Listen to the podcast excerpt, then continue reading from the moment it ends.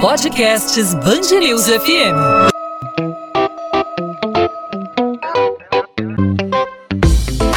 Dois às 20, com Maurício Bastos e Luana Bernardes.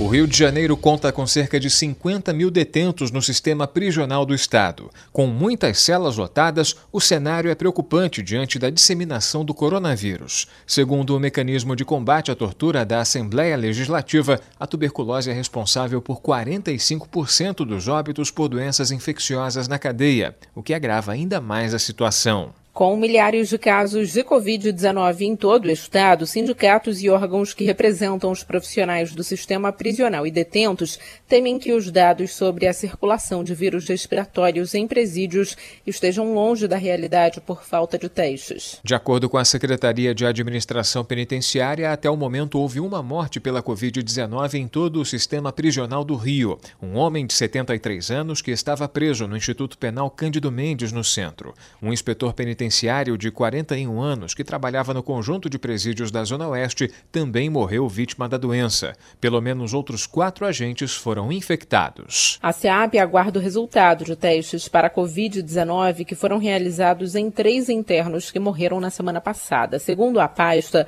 as 51 unidades prisionais estão utilizando termômetros infravermelho para realizar a medição da temperatura dos servidores. Foram distribuídos também equipamentos de proteção individual e materiais de higiene pessoal. E para falar sobre as medidas que vêm sendo tomadas para tentar diminuir os impactos da Covid-19 nas penitenciárias, tanto para detentos como para funcionários, nós vamos conversar na edição desta terça-feira do podcast 2 às 20 aqui na Band News FM com o presidente do Conselho Penitenciário do Estado, Bruno Silva Rodrigues.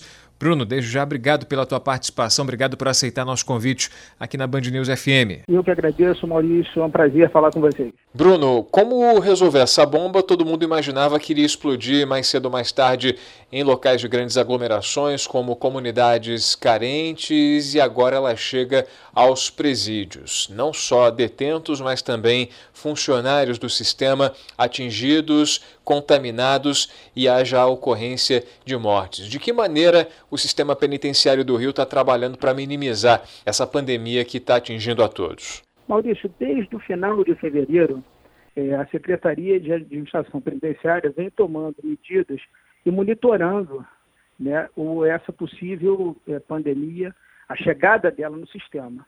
Né. Então, várias medidas foram adotadas pela Secretaria de Administração Penitenciária, como a instalação de pias na entrada dos presídios, né, um próprio decreto editado pelo governador proibindo é, as visitas. Então, isso tudo foram medidas que efetivamente foram tomadas, e aí por mais de um mês e meio conseguiu se controlar.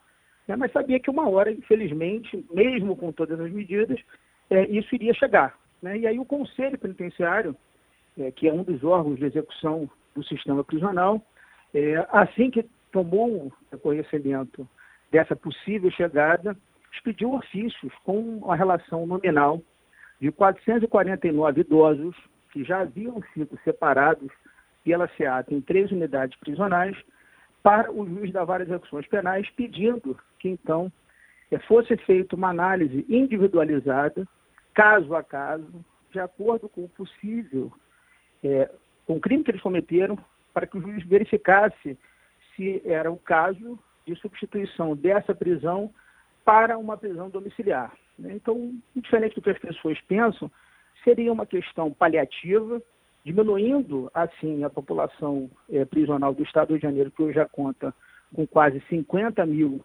detentos, e após essa pandemia eles retornariam é, às suas unidades prisionais para o término do cumprimento da pena.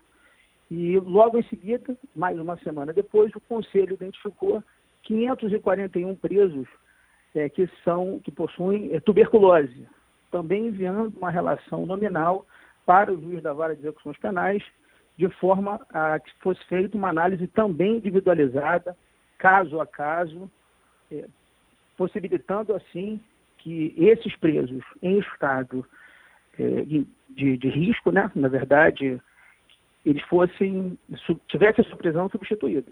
Agora, Bruno, em caso de confirmação da doença em uma determinada cela, o que, é feito com os detentos dessa mesma cela? Porque, por exemplo, nós tivemos uma morte pela Covid-19 confirmada até agora pela Secretaria de Administração Penitenciária, um homem de 73 anos que estava no Instituto Penal Cândido Mendes. O que, é feito com os presidiários da mesma cela que ele? Eles são isolados, são monitorados? O que, que acontece? A recomendação é a mesma que é seguida é, pela Organização Mundial de Saúde. Isolam todos os presos que tiveram contato com esse, para que então verifique se eles apresentarão é, algum sintoma da doença. Né? Então eles ficam isolados. Perfeito, Bruno. Agora, em relação aos agentes penitenciários, de que forma pode ser feito o, o trabalho? Enfim, sei que é difícil tentar afastar, porque a, o espaço físico é pequeno, o contato pessoal é, é, inevitável, não só das pessoas que estão dentro das celas confinadas, mas também dos profissionais que lidam diariamente com esses detentos. Os agentes penitenciários, o tratamento que vem sendo adotado junto a eles, é, qual é a medida que está sendo adotada? É mais profilática mesmo, de oferecimento de máscaras, de material sanitizante? Como é que é feito o trabalho junto a esses profissionais? Exatamente, Maurício. Foram distribuídas máscaras, né, sabão, instalados pias e recentemente, há quase uma semana, distribuídos aqueles termômetros por aproximação para que se verifique a temperatura, que é um, a gente sabe que é um dos sintomas da Covid. Então, todas essas medidas estão sendo tomadas. É, o ideal seria tivesse é, um número de exames suficiente para que todos os detentos do Estado fizessem para que todos aqueles que têm contato, como guardas e profissionais de saúde, também fizessem, e não só isso, aqueles presos que ingressam no sistema, que nós sabemos que semanalmente ingressam um grande número, é, eles tivessem também o acesso a esse teste, possibilitando assim que o vírus não viesse de fora para dentro através dos novos ingressos. Nós estamos conversando com o presidente do Conselho Penitenciário do Estado, Bruno Silva Rodrigues. Bruno, é, como é que fica a questão do banho de sol? Mudou alguma coisa depois da, das confirmações dos casos de Covid-19 aqui no Rio de Janeiro? Tem um esquema especial para o banho de sol para evitar é, misturar os presos das celas? A recomendação é que sempre se mantenha, é, evite aglomeração. Né? Então, dentro do, do possível, né, os banhos de sol eles estão, inclusive, é, acontecendo é, ala por ala, para que não tenha uma contaminação diante dessa aglomeração de presos. Outra dúvida que surge, Bruno, é a respeito do contato com o mundo externo, né? Como já foi dito aí por vocês, a gente nas últimas semanas tem notado, não em presídios, mas em unidades do Degase que lidam com menores infratores, adolescentes em socioeducação e ressocialização, a gente tem notado que muitos é, têm se revoltado, têm se rebelado por causa da proibição, justamente uma das medidas aí de controle da contaminação pela Covid-19. Tem havido algum tipo de movimento dentro das celas em relação a isso? Enfim, alguma insatisfação tem sido manifestada aí nos últimos anos e de alguma forma controlada? Ou vocês percebem que estão todos cientes do perigo, estão todos cientes dos riscos e de alguma forma colaborando nesse sentido de evitar o contato com pessoas?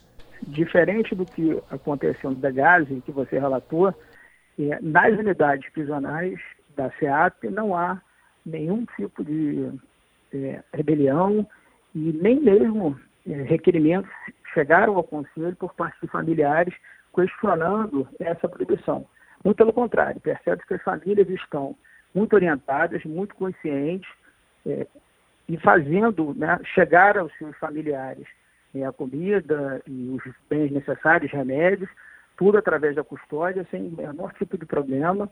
Então, está correndo tudo de forma muito tranquila e todo mundo consciente de que, infelizmente, é um momento que não só nós que estamos aqui é, fora estamos reclusos em casa, mas eles também precisam estar reclusos e isolados. Então, essa consciência está sendo é, muito importante para manter é, a paz dentro do, do sistema. Agora, Bruna, a gente sabe que a superlotação dos presídios, não só do Rio de Janeiro, mas do Brasil como um todo, é, sempre foi uma preocupação é, por conta das condições de vida das pessoas que estão ali e agora por conta é, da disseminação do coronavírus. Isso ainda preocupa muito, né? Sem dúvida nenhuma. A superlotação ela preocupa não só no Rio, mas no Brasil como um todo. E aí, recentemente, nós é, vimos uma entrevista do ministro da Justiça falando sobre é, possível colocação de presos em containers, é, o que, infelizmente, é uma medida paliativa, né? O que deveria ser feito seria a construção de novos presídios, colocando, inclusive, esses presos numa condição de salubridade muito melhor da existente hoje. É porque a gente não pode esquecer que eles sairão. Né? Uma das funções da pena é essa questão da ressocialização. E hoje a gente sabe que, diante da insalubridade que tem o sistema prisional, essa ressocialização ela fica muito distante.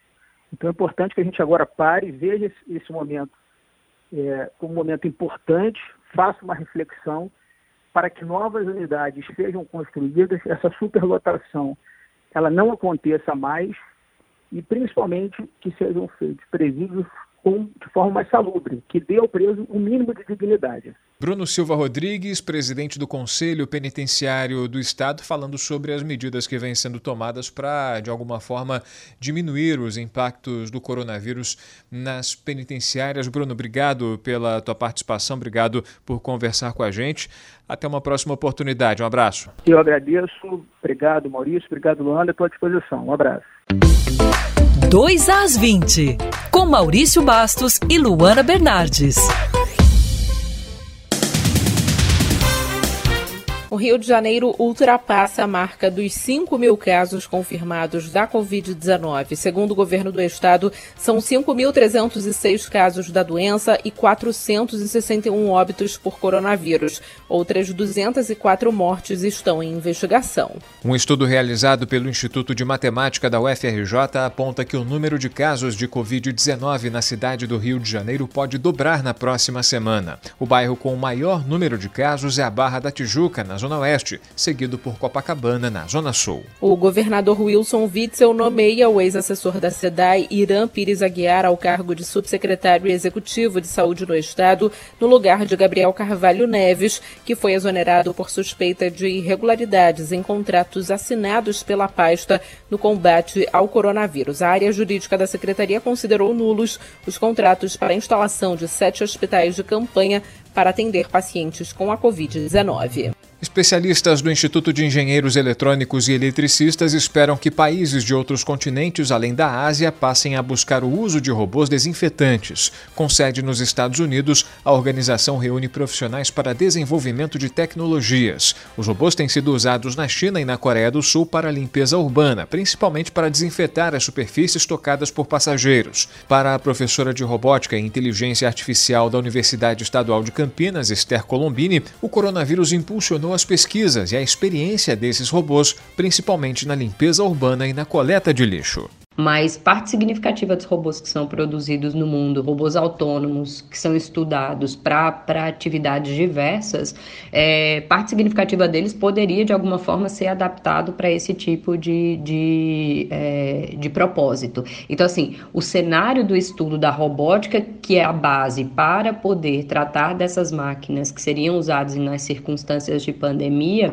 é, a gente tem esses robôs, talvez não em produção em massa como a gente necessitaria. E uma notícia boa para você que está em casa. Com as medidas de isolamento social impostas em combate ao coronavírus, o Aquarrio agora vai oferecer uma visita virtual pelo espaço que é o maior da América do Sul. Para dar um mergulho online com os mais de 5 mil animais do aquário, basta acessar o site blog.aquariomarinhodorio.com.br. 2 às 20.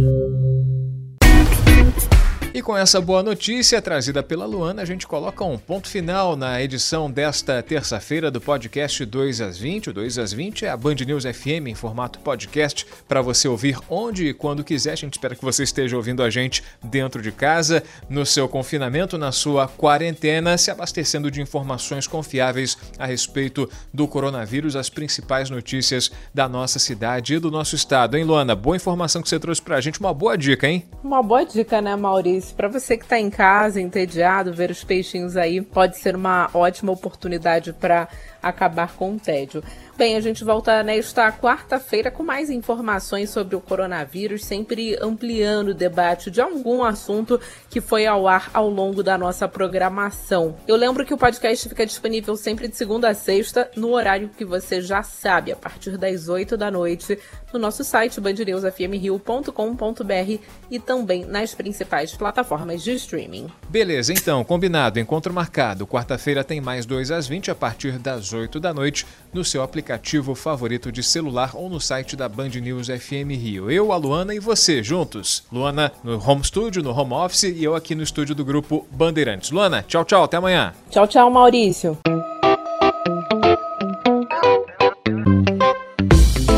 Dois às 20, com Maurício Bastos e Luana Bernardes.